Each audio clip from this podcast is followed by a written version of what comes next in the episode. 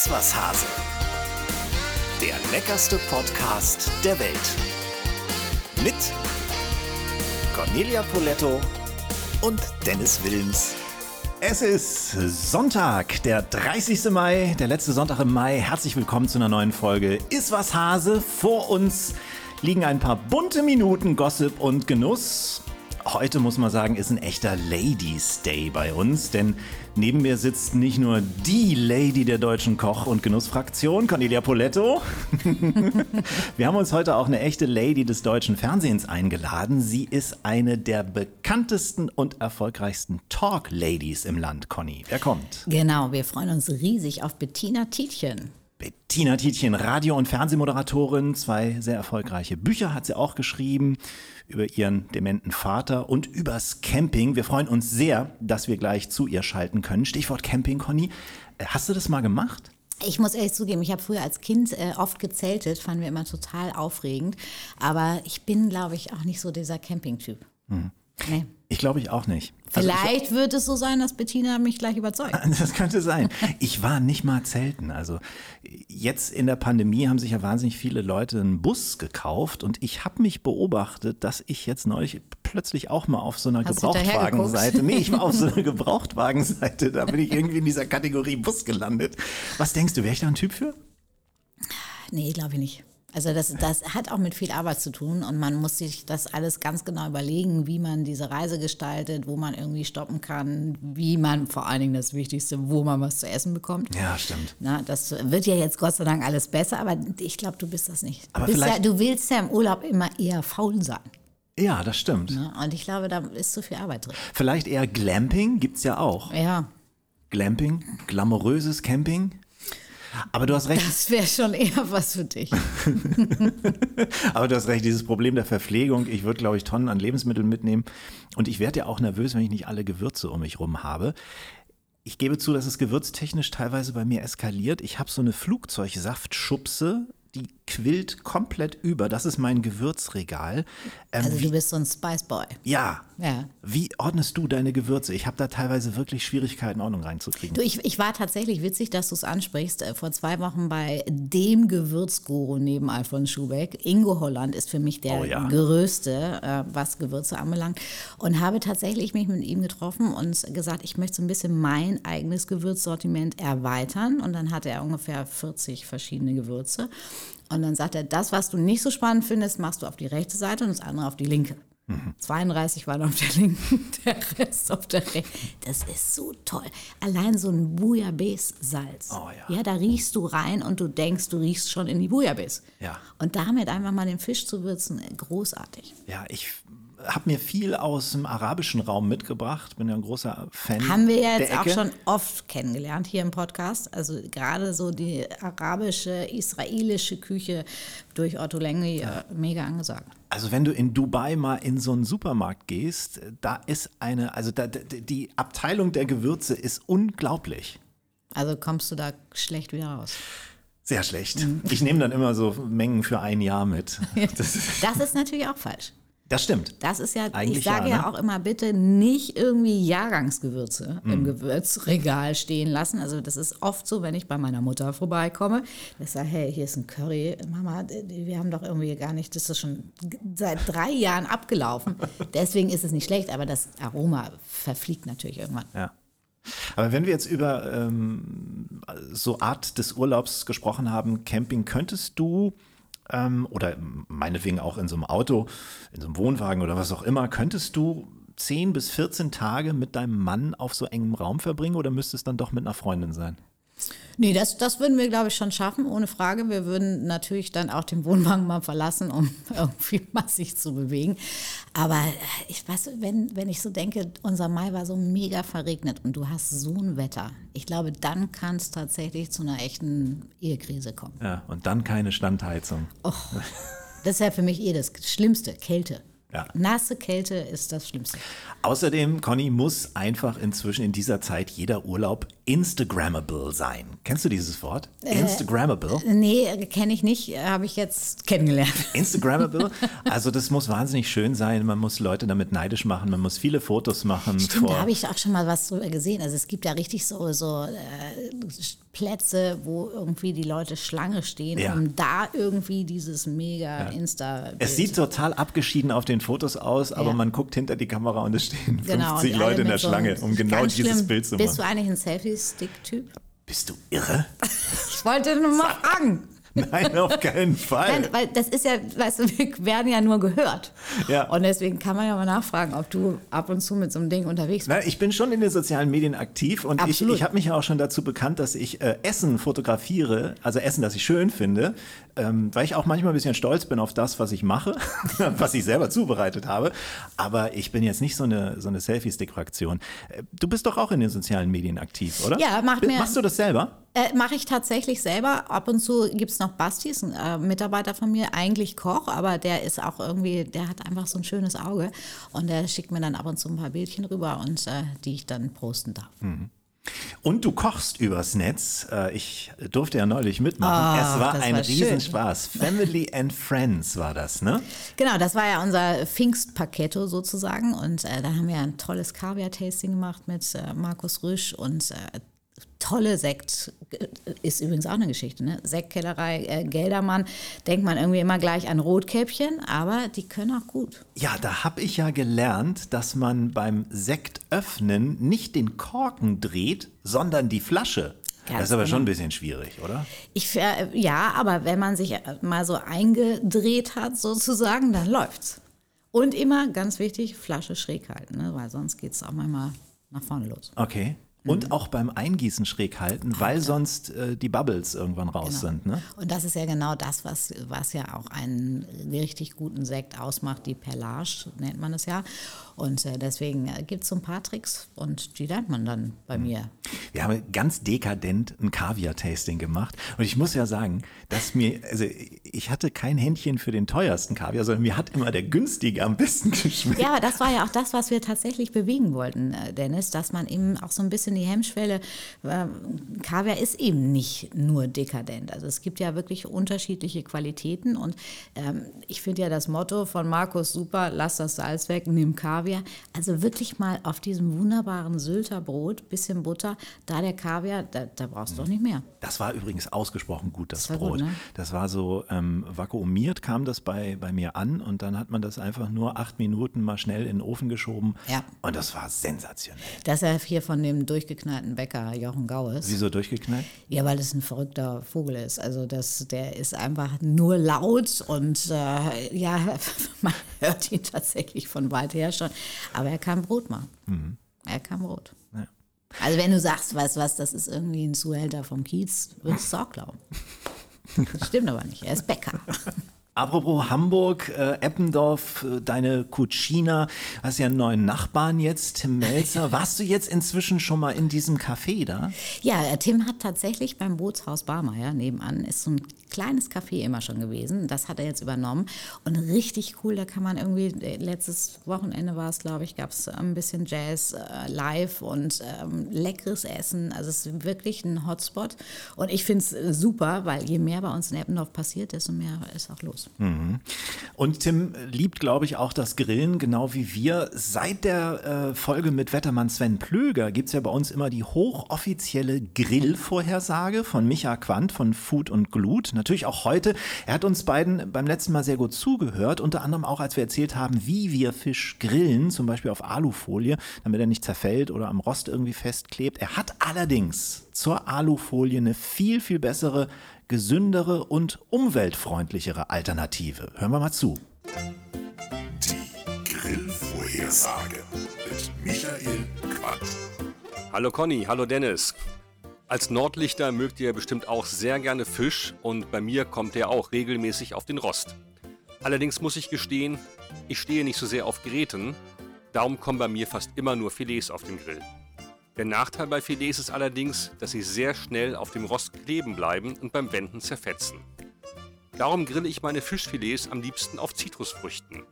Die lege ich in Scheiben geschnitten auf den Rost und platziere darüber meine Filets. Deckel zu und nach 10 bis 12 Minuten ist der Fisch fertig gegart und hat dazu noch ein tolles Aroma. Zu Lachs passen da hervorragend Orangen, für Kabeljau und Schwertfisch nehme ich gern Zitronen. Das ist doch eine super Idee, oder? Das ist eine super Idee. Aber man muss natürlich, das war mein erster Gedanke, finde ich richtig, richtig gut, was er gesagt hat. Aber wenn du knusprige Haut haben willst, das mhm. funktioniert auf die Art und Weise natürlich nicht. Mhm, Na, wenn wir jetzt über eine schöne Dorade, Doradenfilet, Ludemeer, sowas ja. nachdenken. Aber es ist auf jeden Fall mal eine sehr gute Alternative, wenn man diese Plastikmatten oder die Alufolie oder was auch immer vermeiden will. Ich setze jetzt noch einen drauf. Na? Wenn du diese Zitronenscheiben hast, darauf dieses Fischfilet, aber dazwischen vielleicht noch ein bisschen frische Kräuter, ein bisschen schön Thymian, Basilikum, mm. dann zieht natürlich dieser Mix aus Zitronenaroma und Kräutern durch den mm. Fisch. Also Großartig. Ich finde, man merkt heute, dass du richtig Bock auf Essen hast. Ne? Ja, ich wir sind, wir sind, also wir sind eigentlich drei heute in diesem Podcast, weil Katie Carrot ist noch dabei. Katie Carrot, meine neue Freundin. Ja, meine Mitarbeiterin hat mich überredet, dass wir doch mal so eine Saftwoche machen könnten. Und bist ich habe echt. Bist du Hunger. wahnsinnig? Ja. Warum machst du denn sowas? Weil ich tatsächlich ein Genussmensch bin und ich esse gerne und ich trinke gerne und ab und zu muss ich mal die Notbremse ziehen und die läuft gerade an Tag zwei mit Katie Carrot neben mir. Also nur Flüssigkeiten, da bist du alle zehn Minuten auf Toilette. Ja, deswegen müssen wir ein bisschen schneller reden heute. Ja, also wir können ja nachher bei Bettina auch mal kurz unterbrechen. wir waren beim Fisch. Was passt super zu Fisch und Zitrone? Na klar, Spinat. Ich bin ein riesen Spinat-Fan, Conny. Du auch? Ich auch. Ich liebe Spinat. Spinat ist ähm, wahnsinnig vielseitig. Deswegen ist Spinat auch heute unser Lebensmittel der Woche. Das Lebensmittel der Woche. Spinat gehört zur Familie der Fuchsschwanzgewächse. Er kommt wahrscheinlich ursprünglich aus Mittelasien, wo bis heute eine wild wachsende Urform vorkommt. Er wächst in den meisten gemäßigten und subtropischen Gegenden, wird in unterschiedlichsten Sorten weltweit kultiviert. Es gibt um die 50 verschiedene Sorten. Bei uns hat er im Freiland von Mai bis Oktober Saison. Jetzt am Anfang der Saison gibt es den sogenannten Frühlings- oder Babyspinat. Der hat ein sehr mildes Aroma. Der Spinat, der ab Sommer zu bekommen ist, ist quasi ausgewachsen, schmeckt deutlich würziger. In der Volksmedizin soll er angeblich bei Magen-Darm-Beschwerden, Müdigkeit, Appetitlosigkeit und als Blutbilder helfen. Die Wirksamkeit ist allerdings nicht ausreichend belegt. Spinat enthält wichtige Mineralstoffe, Calcium, Magnesium, Phosphor, Kalium, Kupfer und Jod und auch jede Menge Vitamine aus der B-Gruppe, Vitamin C C, Beta-Carotin und Oxalsäure. Soweit unsere Recherchen. Jetzt Sie, Frau Poletto. Ja, Spinat gehört auch tatsächlich zu meinen absoluten Lieblingen und man sieht das ja auch mittlerweile. Früher hat man ja nur diese großen Spinatblätter, die auch manchmal so ein bisschen holzigen Stil haben beim Gemüsehändler gesehen. Jetzt gibt es ja auch diesen ganz feinen Babyspinat-Salat. Ja den man eben tatsächlich auch toll als Salat essen kann. Finde ich super. Auch da wieder mit der Zitrone. So eine ganz leichte Zitronenvinaigrette, nur ein bisschen Parmesan drüber, ist mhm. immer fantastisch. Mag man gern auch mit ein paar Kirschtomaten. Oder natürlich der absolute Pasta-Klassiker, Spinat, angezogen in ein bisschen äh, Schalotten, ein bisschen Knoblauch klein gehackt mit Ricotta vermischt, ein Eigelb rein, Parmesan und da mm. auch so richtig schöner Tortellini, Tortelloni. Mm. Sehr fein. Oh, super lecker. Ja.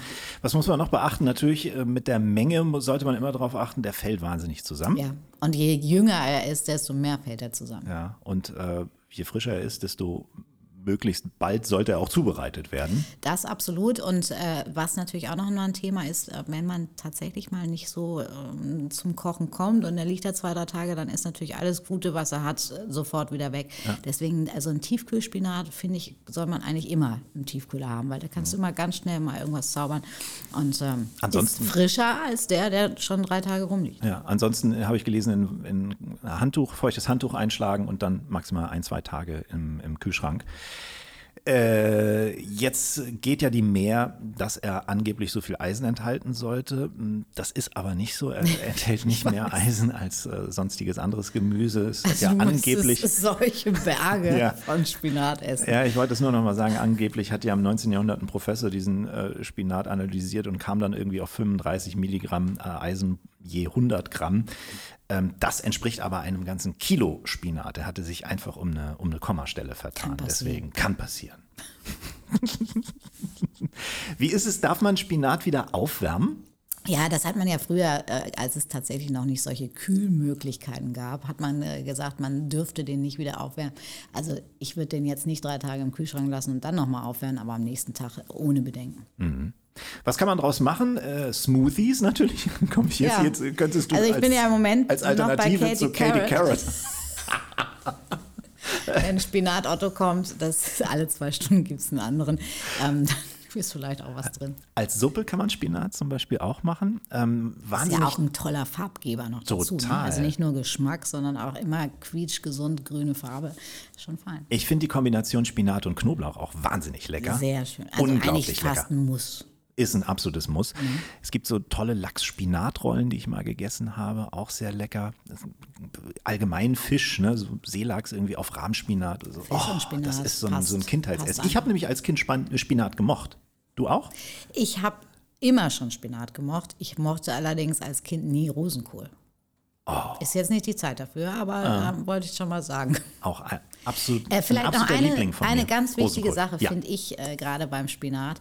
Ähm, der muss gut gewaschen sein. Also gerade wenn es nicht der Bibi-Spinat ist, da steht ja auch oft drauf, dass man den einfach ungewaschen benutzen kann. Das knirscht Im, aber zwischen den Zähnen, waschen, oder? Immer waschen und äh, vor allem in den großen manchmal sogar zweimal waschen. Weil das ist das Ekelhafteste. Ja. Oder wenn, wenn das so ein bisschen, können wir übrigens auch äh, schon gleich sagen, für nächstes Mal bei Pfifferlingen ist das genau das Gleiche. Ja. Sand im Getriebe ist immer Sand blöd. Sand im Getriebe ist nicht gut. Heute freuen wir uns ganz besonders auf eine TV-Lady, die schon über 20 Jahre im deutschen TV talkt und das sehr, sehr erfolgreich. Sie ist immer fröhlich, hat eine absolut ansteckende Lache, wie ich finde. Sie ist neugierig, sie ist interessiert an ihren Gästen. Zu 100 Prozent ist sie authentisch. Sie ist eine sehr gute Journalistin und eine tolle, absolut bodenständige Kollegin. Ladies and Gentlemen, hier ist Bettina Tietjen. Ja, hallo, danke für die Einladung. Hallo Bettina. Ja, schön, dass du da bist. Du, dein Job ist es ja eigentlich, andere zu befragen. Ne? Ist es für dich jetzt eigentlich komisch in solchen Situationen, wo du die Befragte bist? Nee, eigentlich nicht. Ich mache das ja häufiger mal. Ich bin gerne zu Gast irgendwo, weil man dann so ein bisschen checken kann, wie die anderen sich fühlen. Also ich profitiere davon, für meine Fragetechnik auch. Wenn ich selber zu Gast bin, sehe ich ja, ah, was sollte man vielleicht lieber nicht machen und was kommt gut an, wie machen die anderen das eigentlich. Und ich fand ganz schön, mich mal so entspannt hinzusetzen und mal nur zu antworten und mir nicht die ganze Zeit zu überlegen, was frage ich. Du bist ja wirklich eine der ganz, ganz äh, Großen im Genre Talk. Du lässt deine Gäste glänzen, bist immer interessiert, du bist immer sehr gut vorbereitet. Meistens laufen deine Talks, so wie ich sie zumindest kenne, wie geschnitten Brot. Ähm, bist auch immer Herr oder Frau der Lage, schlagfertig, aber an wem hast du dir auch mal die Zähne ausgebissen? Auch das kommt schon häufiger mal vor. Ich, früher fand ich das total äh, beunruhigend und habe ich das nervös gemacht, wenn Leute nicht so richtig geantwortet haben. Mittlerweile finde ich das ähm, eher so, als empfinde ich das als Herausforderung. Mir macht es sogar Spaß, wenn Leute so ein bisschen schwieriger sind. Also wenn die so ein bisschen Ecken und Kanten haben und auch mal blocken so. Also ich, ein jüngstes Beispiel war zum Beispiel Henry Hübchen der Schauspieler. Habe ich gesehen. Der, der, ist ja bekannt dafür, dass er ein bisschen sperrig ist und auch gegen den Strich und äh, politisch unkorrekt und so. Das macht er gerne, so sein, sein Markenzeichen. Und ähm, wirklich, der hat sich in der Sendung um Kopf und Kragen geredet. Das ging dann, ähm, ging dann um so, so heikle Themen wie ähm, Black Lives Matter und äh, ähm, Gleichberechtigung, also lauter so, man hat ja mittlerweile so ein bisschen als Journalistin, als Moderatorin auch äh, so eine Schere im Kopf und denkt, nee, da muss ich jetzt aber aufpassen, also mhm. das äh, ist aber nicht in Ordnung, ne, was der jetzt da sagt. das war bei dem wirklich ganz extrem. Bei jeder zweiten Antwort habe ich gedacht, oh nein, oh nein, oh nein, muss ich da jetzt gegensteuern, kann ich ihn lassen, muss ich widersprechen, aber es macht mir dann eigentlich auch irgendwie Spaß, weil das so, äh, so Talk auf einem Niveau ist, wo man auch so ein bisschen dann mal zeigen kann, was man kann. Ja. Also. Aber trotzdem ist es, also geht es mir dann immer, man ist irgendwie doch, es ist einem doch unangenehm für das Gegenüber, oder? Oder kannst du dich total ja. davon freimachen? Na, ich dachte immer so, äh, ist er jetzt, macht er das jetzt absichtlich oder ist es wirklich seine Meinung? Also es ging zum Beispiel um, ähm, um diese ganze Transgender-Geschichte, ähm, wie man Menschen, die sich im falsch im eigenen Körper fühlen und ja. so. Und dann meinte er so zu mir, Äh, also ich muss jetzt mal ganz ehrlich sagen, ich muss mich jetzt mal outen. Also manchmal fühle ich mich als Frau. Dachte tot ernst, er ist ja Schauspieler. Da dachte ich, meint er das jetzt ernst oder, oder ist er verarscht er mich jetzt? Ja? Und dann sagt er, manchmal fühle ich mich aber auch als Blumenkohl. Ja. Also, okay, da war es dann aufgelöst. Wohin die Reise ging. Ne? Und dann, ähm, ja klar, dann, dann einerseits möchte man den schützen, aber andererseits, weil man merkt, jemand will offen, offensichtlich provozieren dann, äh, dann, dann lasse ich ihn dann irgendwann auch. Ich muss dann, äh, dann auch irgendwann lachen. Aber solche Gäste, Conny, hast du doch bestimmt auch im, im Restaurant, oder? So, so, so, immer so auf so einer provozierenden Ebene? Ja, total. Es gibt, es gibt solche Leute, Nörgler, ja, und ähm, manchmal kann man einfach nur sagen Arschlöcher. Nein, es, es gibt Momente, da ist das Kind sozusagen im Brunnen gefallen. Wenn die schon mit einem Problem ähm, ins Restaurant kommen, dann kannst du sicher sein, dass sie alles auseinandernehmen und dann kommt irgendwann ein Punkt, da kannst du nichts mehr machen, außer zu sagen, wir kommen hier heute, glaube ich, nicht mehr zusammen. Ich bin sehr kritikfähig, ich äh, kann sehr, sehr gut mit schwierigen Gästen umgehen. Aber irgendwann ist so ein Moment, wo du sagst, so, jetzt geht es nicht mehr dann gibt es die Rechnung und tschüss. und dann tschüss. Das kannst du in der Sendung natürlich nicht so machen, Bettina. nee. nee, aber würde man manchmal gerne, wirklich. Ja. Also man erreicht manchmal einen Punkt, wo, wo man merkt, eigentlich bringt dieses Gespräch nichts mehr. Also das mhm. gilt jetzt nicht für die Sendung, von der ich gerade gesprochen habe. Der, der, der ist ja sehr unterhaltsam, der Typ. Ne? Aber es gibt äh, Menschen, die verweigern sich so, finde ja. ich. Äh, die haben, man merkt denen an, die haben die ganze Zeit so eine Anti-Haltung und wollen eigentlich gar nicht da sitzen. Man ja, da stelle ich mir die Frage, Bettina, wie, wie, wieso kommen die dann? Ja, ja also das, ja, die, die ja. wissen ja im Zweifel, was das für eine Sendung ist, dass sie sprechen dürfen und dass dann irgendwie so eine, so eine Reaktion kommt, das kann ich immer nicht nachvollziehen. Nee, ich nicht. Ich nehme mal an, dass es, äh, es ist oft bei Schauspielern, die dann von der Agentur oder von der Produktionsfirma einfach dahin geschickt werden, um einen Film zu promoten zum Beispiel. Ja, ja. Und äh, dann haben sie eigentlich keine Lust dazu, gehen aber trotzdem widerwillig hin. Und da, da bin ich auch manchmal ganz kurz davor zu sagen, warum sitzen Sie eigentlich hier? Wenn. Sie gar keine Lust haben, was mhm. zu sagen, dann gehen Sie doch. Aber mhm. das kann ich natürlich nicht machen in der Live-Sendung. Ich kann nicht meinen Gast nach Hause schicken. Da habe ich Ärger bekommen. Aber zum Glück, das müssen wir wirklich sagen, ich bin eine treue Guckerin, äh, eine treue Guckerin, so, so weit geht schon. Jetzt sind wir gerade bei diesem ganzen Gendering. Sender, das durchgegendert ist. ich bin ein treuer Zuschauer eurer Sendung. Du bist ja auch so eine Langstreckenläuferin. Du machst das seit 1993, dieses Format. Ne? Das hat sich für dich nie erschöpft.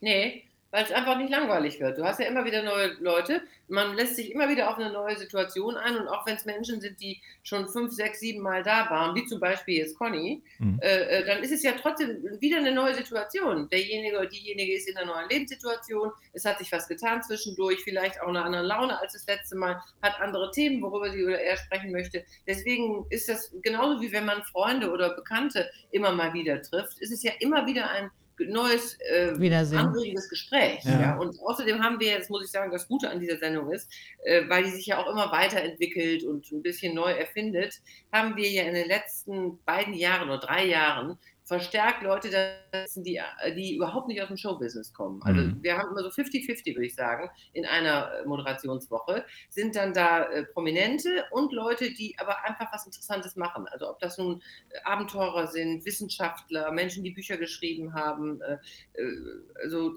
es ist eine unheimliche Bandbreite an Themen. Ja. Und das finde ich eben immer so spannend. Wenn ich von so einer Woche nach Hause komme, von so einer Das-Woche, dann hat sich, habe ich das Gefühl, mein Horizont hat sich extrem erweitert, weil ich immer wieder neue äh, Dinge, so anregende Dinge mhm. kennenlernen durfte. Das bleibt natürlich relativ an der Oberfläche. Ich bin ja noch keine Virologin, ich mich dreiviertel Stunde mit dem Virologen unterhalten habe, aber ich weiß mehr als vorher.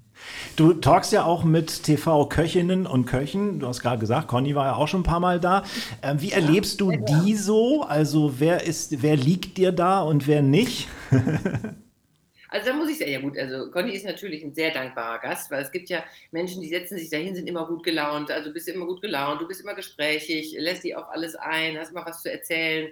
Äh, das ist natürlich, du bist natürlich ein Traumgast, ne, muss man sagen. Also ja, das ist so, das nennen wir immer Selbstläufer. Also ja. das, da kann nichts schiefgehen. Mm, ja, ja. Kann, ich, kann ich in diesem Podcast nur bestätigen. Ja, aber das ist ja, aber das ist auch genau das, das Gleiche.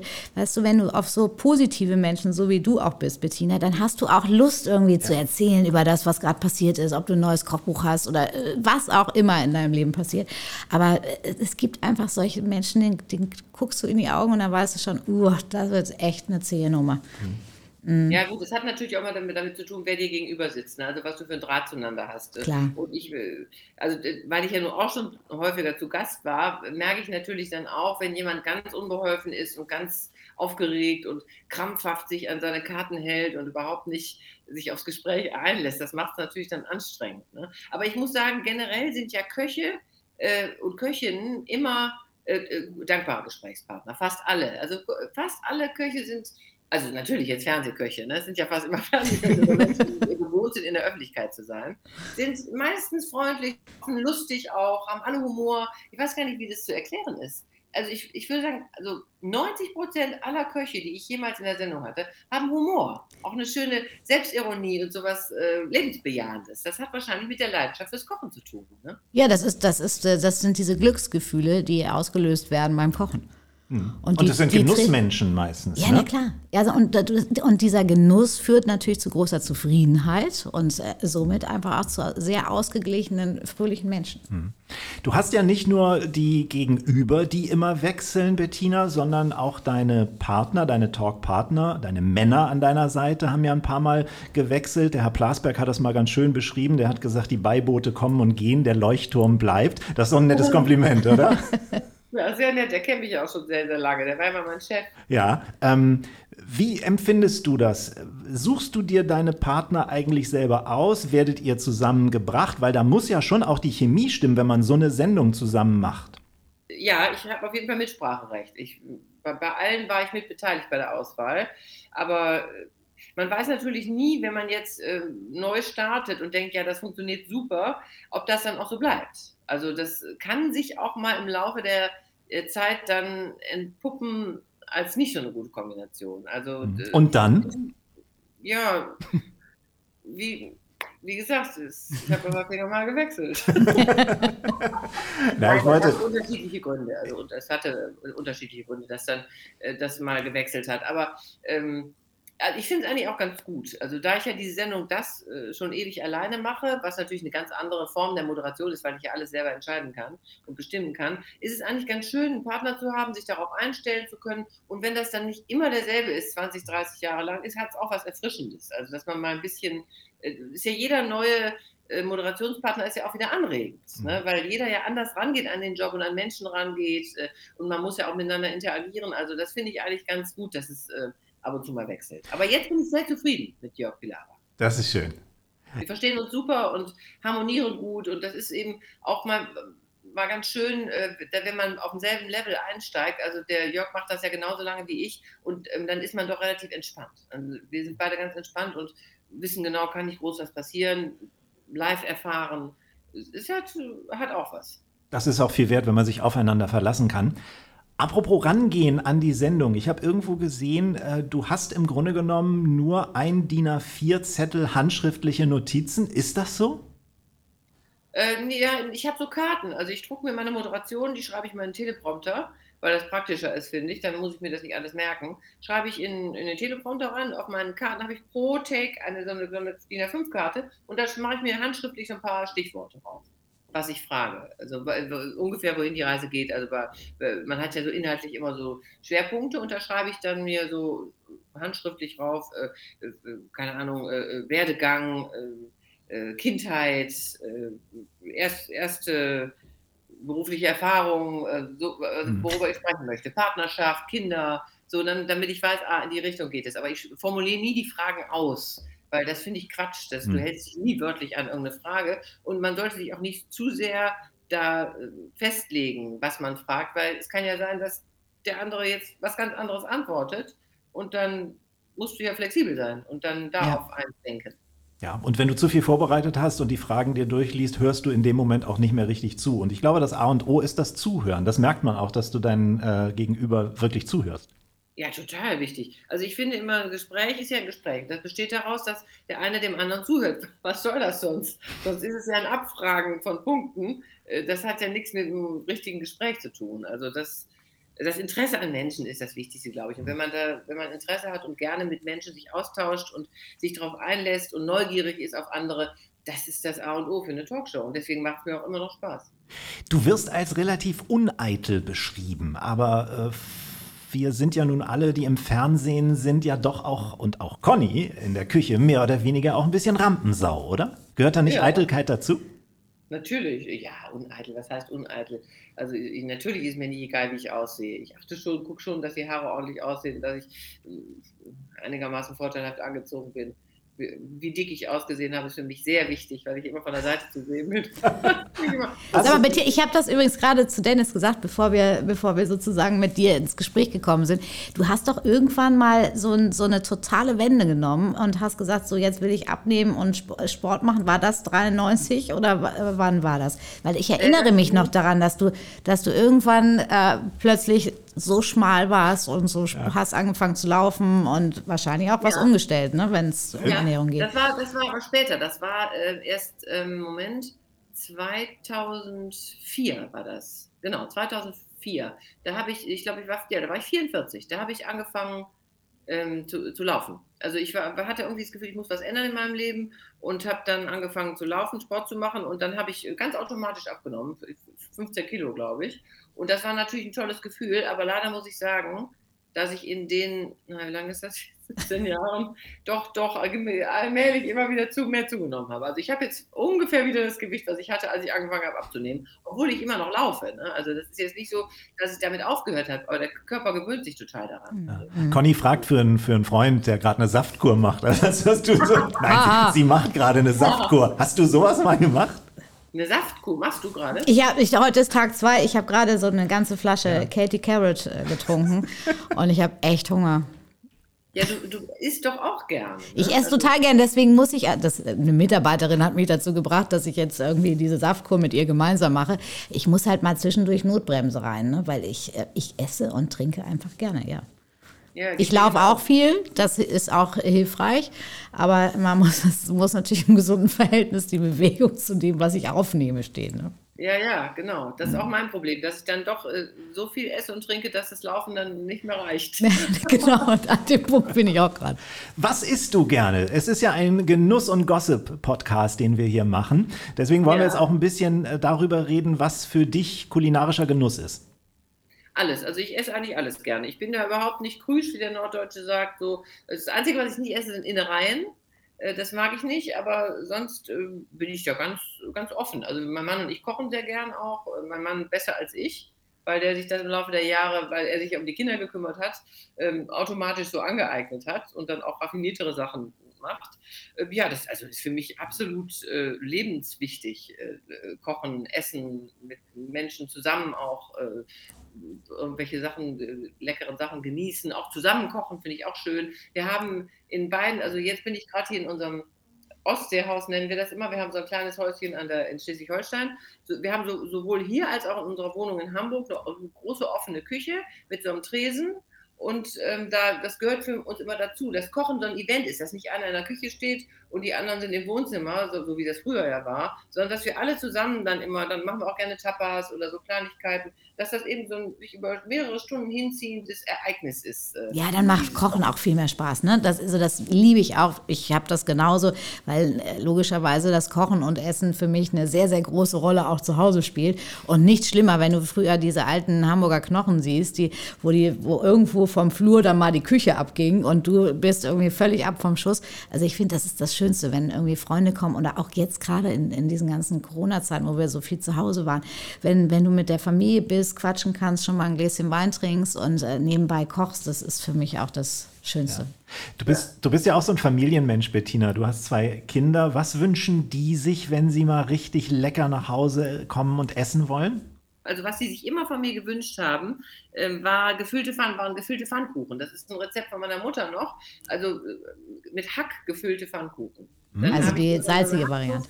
Ja, und dann habe ich die so in diese äh, eingewickelt in die Pfannkuchen und dann in Stückchen geschnitten und das mochten sie immer wahnsinnig gern.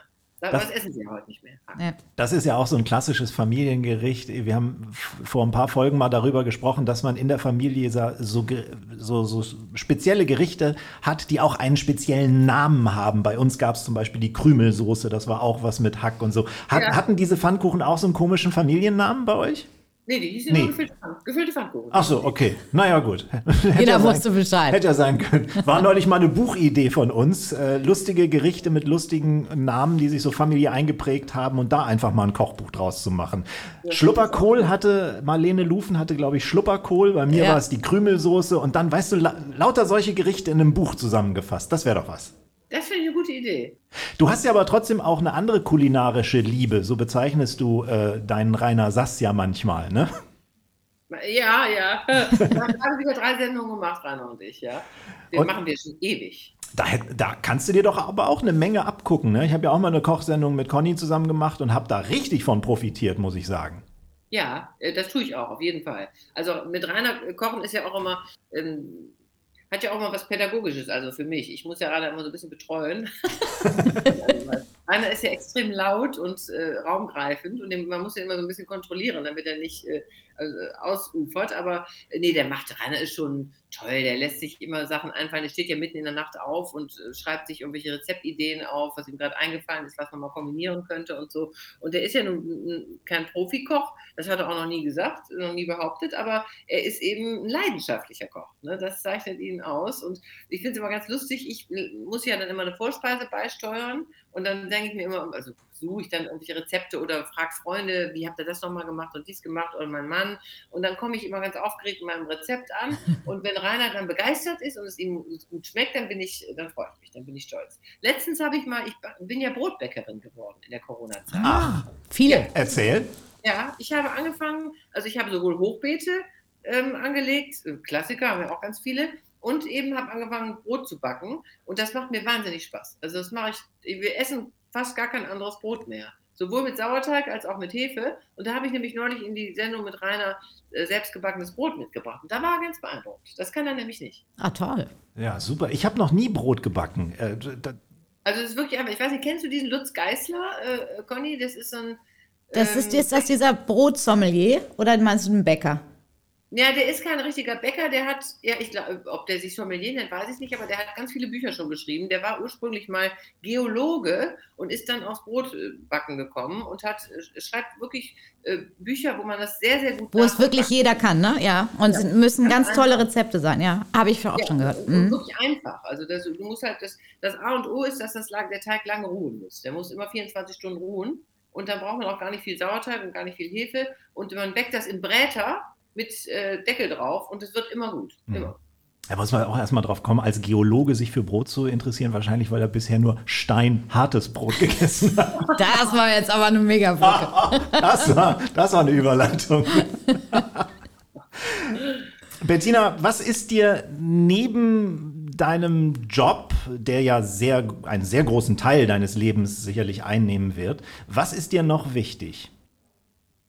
Meine Familie natürlich. Also das ist, ist, für mich eigentlich das Allerwichtigste. Also mein, mein Mann und meine Kinder, dass wir Zeit miteinander verbringen und äh, uns austauschen, viel reden miteinander, viel lachen. Äh, das äh, finde ich, find ich ganz, ganz wichtig. Und ich reise sehr gern. Also wir, wir fahren ja mit unserem Wohnmobil los. Das war jetzt durch Corona leider ja auch etwas eingeschränkt. Aber jetzt geht es ja wieder los.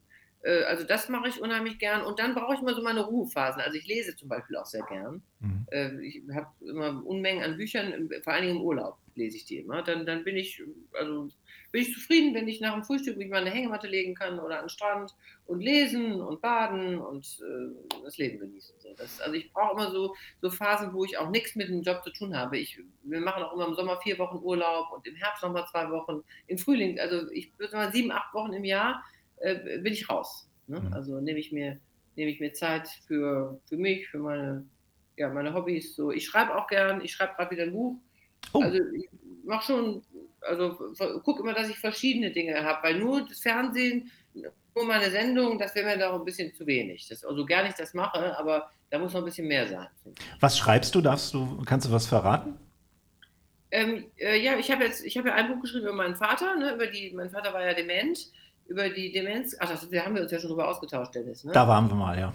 Und, ich habe das ähm, ähnliche Schicksal mit meiner Mutter nämlich auch hinter mir, das können wir vielleicht sagen. Genau, da haben wir uns drüber ausgetauscht. Das ist ein tolles Buch geworden. Genau, das habe ich geschrieben. Dann habe ich ein Campingbuch geschrieben über meine Campingurlaube. Und äh, jetzt schreibe ich was, das ist noch nicht so spruchreif. Ähm, das erscheint im nächsten Frühjahr. Das ist so ein bisschen. Ähm, soll ich sagen, also Lebensrückblick würde ich nicht sagen, aber äh, ich habe Tagebücher äh, geschrieben, Tag, Tagebuch geschrieben sehr lange, äh, von, von meinem 14. Lebensjahr bis zum 31. Lebensjahr und habe dann ähm, diese Bücher mir mal durchgelesen, habe gedacht, Mensch, da stehen so viele interessante Dinge drin, die ich auch ganz vergessen hatte. Da muss man mal, eigentlich mal ein bisschen sich mit beschäftigen. Und das mache ich jetzt, ähm, äh, das ist sehr interessant. Also so ein bisschen so ein Dialog mit mir selbst. Ah, das Toll. ist ja spannend. Hast du, ähm, ich habe auch mal Tagebuch geschrieben, habe es dann aber nicht durchgehalten, weil man braucht schon ein bisschen Disziplin dafür. Ja, es, es ist auch deutlich sichtbar, dass es immer weniger wird. Ja? Also ich habe dann, ich habe immer weniger, je älter ich wurde, desto größer wurden die Abstände zwischen den Einträgen. Irgendwann habe ich ganz aufgehört.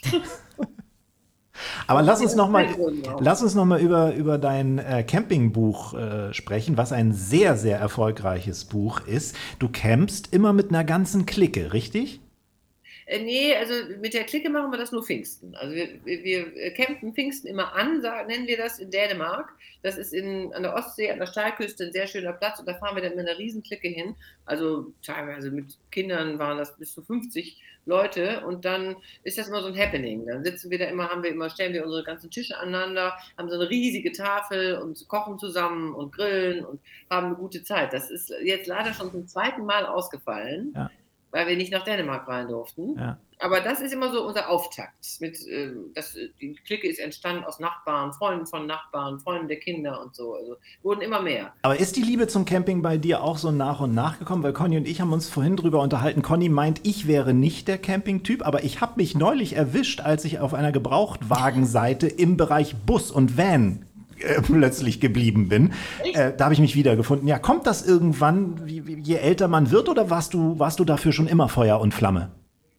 Ähm, ich war, äh, ich hab, bin, nee, ich bin einfach durch meine Eltern überhaupt nicht so geprägt. Äh, ich war das erste Mal campen, da war ich 18 nach dem Abi mit, mit Freunden. Haben wir so einen alten VW-Bus restauriert und sind damit losgefahren. Das war toll. Und danach habe ich aber mit Campen nicht mehr so viel am Hut gehabt, bis ich meinen Mann kennengelernt habe.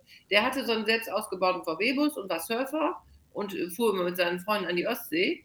Und äh, so kam das dann. Also praktisch von dem Moment an, wo wir zusammen waren, bin ich zur Camperin geworden. Und äh, ist auch immer geblieben. Also mit, mit den Kindern, die kann das auch nicht anders und finden das auch bis heute gut, machen das selber auch.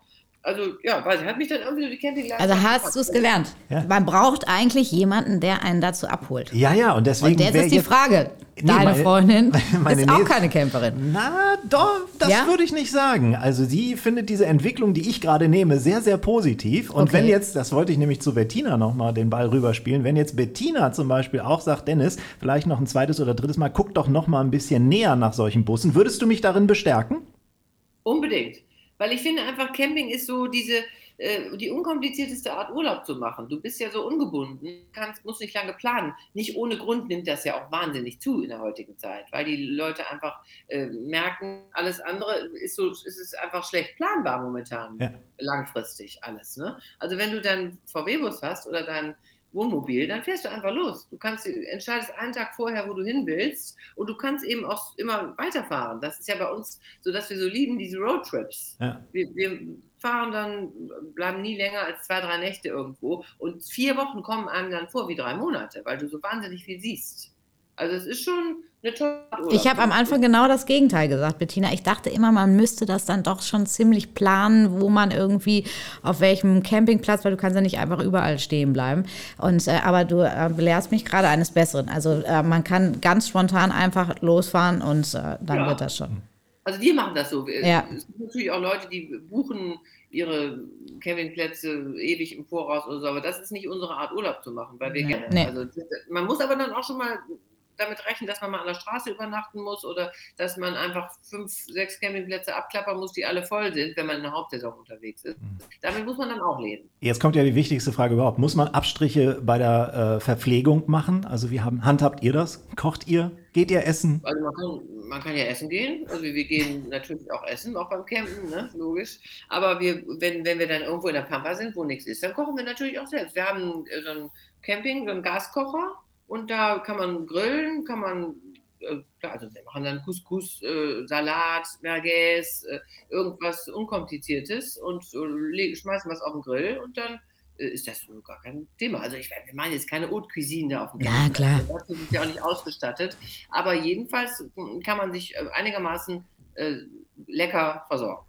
Also wir müssen keine also, Dose Ravioli aufmachen. Wollte ich gerade sagen. Also es muss nicht nur die Dose Ravioli sein, die da vor sich ja, hin aber ja. vielleicht auch mal. Mag ich ja auch ganz gerne. Das hat mir Mut gemacht, liebe Bettina. Ich werde mich da weiter in dieses Thema vertiefen und äh, bei Fragen würde ich dich dann nochmal äh, kontaktieren wollen. Also du musst natürlich, das muss man dazu sagen, man, man darf nicht pingelig sein. Also was Nö. so sanitäre Anlagen angeht, Sauberkeit. Hm. Gemeinschaftsduschen. Ja, nö, Gemeinschaftsduschen, nee, so schlimm ist es nicht mehr. Okay. Es gibt schon einzelne Duschkabinen. Aber äh, es gibt eben manchmal im Süden vor allen Dingen so sanitäre Anlagen, die nicht so super äh, deutschen Hygienestandards entsprechen. Also da darf man jetzt nicht so äh, empfindlich sein. Das, ja. Ich habe ja auch immer eine eigene Toilette, wir haben immer eine eigene Toilette dabei für Notfälle, dass man also. Ist das ein Dixie-Klo oder nein? nee, Dixie. Weil wir ziehen Dixie-Klo hinter uns her. Wäre wär doch eine Möglichkeit. Nee, das nennt sich Porta Potty. Das ist so, Ach so. Ein, äh, so eine Chemietoilette. Die hat man dann in so, so, einem kleinen Raum und da kann man dann, die kann man benutzen, kann man überall entleeren. Also das ist schon ganz praktisch, dass man weiß, also man ist jetzt nicht unbedingt darauf angewiesen, dass man eine gute Toilette äh, vorfindet. Verstehe. Manchmal ist sie auch ganz weit weg, hm. wenn man mal nachts zur Toilette muss und so. Das ist für mich eine Grundvoraussetzung. Mein Porta Potty ist immer dabei. Also ist wieder was gelernt. Wieder was gelernt. Dann lass uns. Hast du denn schon mal campen, Conny? Nee, ich habe es äh, zu Dennis gesagt. Also ich früher als Kind super gerne gezeltet, fanden wir immer sehr aufregend. Aber ich bin auch äh, genauso, weil ich auch immer noch, glaube ich, denke, das sind Gemeinschaftsduschen und also das, ist so, das Einzige, was ich nicht so toll finde, ist diese Sanitärnummer. Ja. So, von Chemietoiletten mal wieder zu etwas Leckerem zum Schluss. Wir sind schon fast am Ende und Tradition, Bettina, ist bei uns am Ende ein kleines Rezeptequiz. Pass auf, es ja. läuft folgendermaßen. Du hast jetzt so ungefähr 1,30 Zeit und wir nennen dir die Hauptbestandteile eines Gerichts und äh, Dadurch musst du auf das von uns gemeinte Gericht kommen. Und je mehr du errätst, desto besser. Wir haben so eine All-Time Best List, die wird angeführt von Marlene Lufen, die hat neun geschafft und äh, Thomas Anders ist auf Platz zwei mit acht erratenen Rezepten und wir sind sehr gespannt, wie viel du errätst. Wollen wir das mal probieren? Äh, ja, ich sage so viel weiß ich nicht, aber bitte, bitte. Pass mal auf, wir fangen mal an. Das große Linz und Poletto Rezeptequiz. Spargelsud, Butter, Mehl, Sahne, eine Prise Zucker. Sauce Hollandaise? Nee, Spargelsud. Sud. Butter, Mehl, Sahne, eine Prise Zucker. Sahne? Geht in Richtung Suppe. Also Spargel, Spargelcremesuppe? Ja. Ja, sehr gut. Pass auf. Weißkohl, Hackfleisch, altbackene Brötchen, Zwiebeln, Eier und Speck. Weißkohl, Hackfleisch, paar altbackene Brötchen, Zwiebeln, Eier, Speck. Wie nennt sich das? Wird gerollt. Ja, komm, machen wir weiter. Kohlrouladen wäre es gewesen. Oder? Ja, genau. Kohlrouladen. Ach so, Rouladen, okay. Ja, Kohlrouladen. Nächstes: Toastbrot, Eier, Milch, Butter, Zucker, Zimt. Toastbrot, Eier. Armer, armer Ritter? Oder? Ja. Ja, sehr gut. Spaghetti, Schinken, Parmesan, Sahne, Eigelb. Spaghetti Carbonara. Jawollo! Mehl und Hefe für den Teig, passierte Tomaten, Mozzarella, Olivenöl, Oregano. Eine Pizza. Ja, genau, Napoli. Sehr Napoli. gut. Suppenhuhn, Suppengrün, Erbsen, Hörnchennudeln und Lorbeerblätter. Suppenhuhn? Hühnersuppe, oder? Ja, genau. Ist noch nicht vor Ende. Nee, doch, Ge jetzt ah, ist zu Ende. Zu Ende. Ah, Zeit ist um. Also, bei mir waren es, die Kohlroulade kann ich leider nicht gelten lassen. Da war oh, zu viel geholfen. Na, da war zu viel geholfen. Aber du hast. Aber die Roulade kam im letzten Moment noch. Ich habe ja nur gesagt, rollen. Okay, drei waren es bei mir. Und bei dir? bei mir auch drei. Also sechs. Sechs Na, richtig. Mithilfe, gutes Mittelfeld. Ne? Gutes Mittelfeld, Bettina. Das auf jeden Fall. Schön war's. Danke, dass du den kleinen Spaß mitgemacht hast. Und, ja, war äh, sehr schön. Hat Spaß gemacht. Das freut uns. Wie verbringst du jetzt noch in eurem wunderbaren Ostseehaus den Tag? Ähm, ist, gerade ist die Sonne rausgekommen. Ich glaube, es wird jetzt endlich mal ein bisschen frühlingshaft. Äh, wir werden wahrscheinlich noch ein bisschen am Strand spazieren gehen. Ich schreibe ein bisschen an meinem Buch. Mittag kriegen wir Besuch zum Kaffee und dann lassen wir es. Vielleicht gehen wir noch heute Abend an den Strand und gucken uns den Sonnenuntergang an. Wir sind oh. hier eh nur 800 Meter vom Strand. Oh, das klingt oh, toll. Wir sind neidisch, Bettina. Wir sind neidisch. Was macht ihr denn noch so? Ach, wir talken jetzt hier wir noch ein bisschen. Noch ein bisschen. und dann genießen wir auch das Wochenende. Ganz, ganz herzlichen Dank für deinen Besuch bei Iswas Hase. War schön. Bettina, vielen Dankeschön. Dank. Tschüss. Mach's gut. Du auch. Tschüss. Tschüss. Ach ja, so ein kleines Ferienhäuschen an der Ostsee, das wäre schon oh, cool, ja, ne? Mhm. Hab, hast du so einen Spot, wo du hingehst, wenn du nur mal so einen Tag äh, um dich rum Ruhe brauchst oder Ruhe willst? Also wenn das Wetter mitspielt, was es ja jetzt Gott sei Dank wieder tut, äh, liebe ich es einfach auf unserem Kanu auf der Alster rumzupaddeln. Ach ja, stimmt, das Picknick, hast du schon mal erzählt. Picknickkörbchen dabei, aber ich habe nicht so ein Häuschen an der Ostsee. Ja, aber dann gehst du ein bisschen mit den Enten talken. Genau, die quatschen viel, die quaken viel. Sehr schön. Dann äh, jetzt einen schönen Restsonntag an alle, die uns später in der Woche hören. Eine erfolgreiche Woche und wir freuen uns schon aufs nächste Mal und können schon verraten, wer unser Gast sein wird, Conny. Ja, ich freue mich riesig auf Harry Weinfurt. Die absolute Showlegende. Harry Weinfurt, wer früher in den 90ern der Preis ist heiß gerne geschaut hat, der wird genau wissen, wer kommt. Wir freuen uns total. Bis zum nächsten Sonntag. Macht's gut. Auf bald. Tschüss. Tschüss.